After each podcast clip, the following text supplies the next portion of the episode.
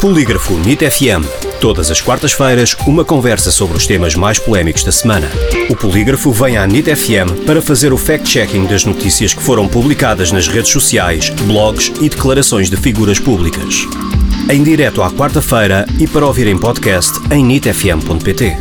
Com Rui Barros e Sara Beatriz Monteiro.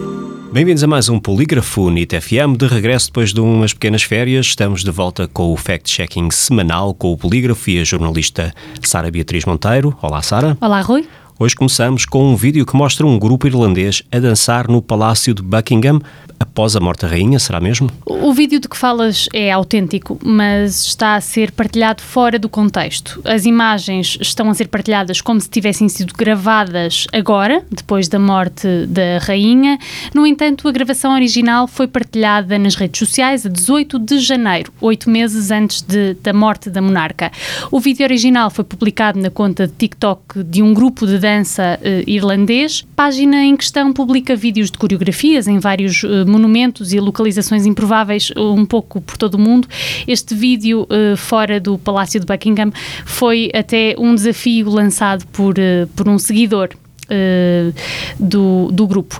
Por isso, o polígrafo classifica a informação como conteúdo descontextualizado. Passamos agora para um programa que o Governo anunciou em que o Estado vai atribuir um pagamento extraordinário de 125 euros a cada cidadão com rendimento até 2.700 euros mensais, mas no que respeita a esta medida, diz-se nas redes sociais que se esqueceram dos 31% de trabalhadores precários e independentes. É verdadeiro ou falso?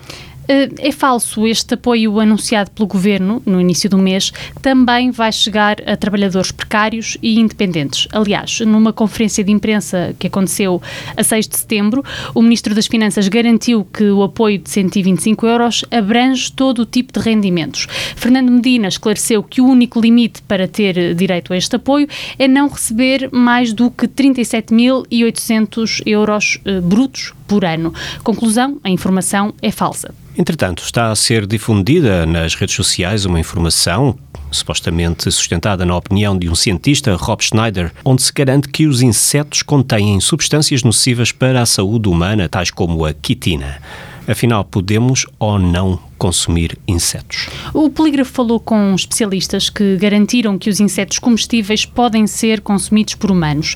Rui Jorge, um nutricionista com um trabalho publicado nesta área, explicou-nos que os insetos não só não são impróprios para consumo, como, além disso, é possível tirar deles nutrientes eh, essenciais, como proteínas e gorduras.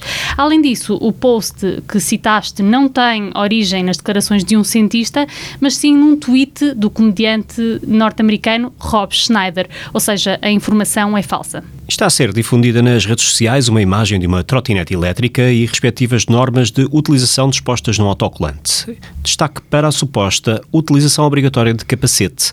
É uma regra dessa empresa em particular que disponibiliza o serviço, mas será que está determinada na lei geral para todas as trotinetes? Uh, não, os utilizadores de trotinetes não são obrigados a usar capacete. O coordenador de mobilidade da DECO Proteste, Alexandre Marvão, explicou ao polígrafo que o Código da Estrada não determina a utilização deste meio de proteção por uh, condutores de velocípedes e as trotinetes são consideradas velocípedes. No entanto, o especialista lembra que o contrato do operador do serviço em causa pode obrigar ao uso de capacete.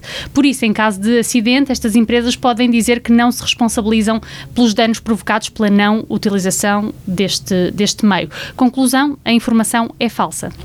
Obrigado, Sara. Pois ficamos por aqui. Voltamos então para a semana com mais uh, fact-checking e com o polígrafo NIT FM. Claro que estes e outros temas podem ser sempre consultados em polígrafo.sapo.pt. E até para a semana.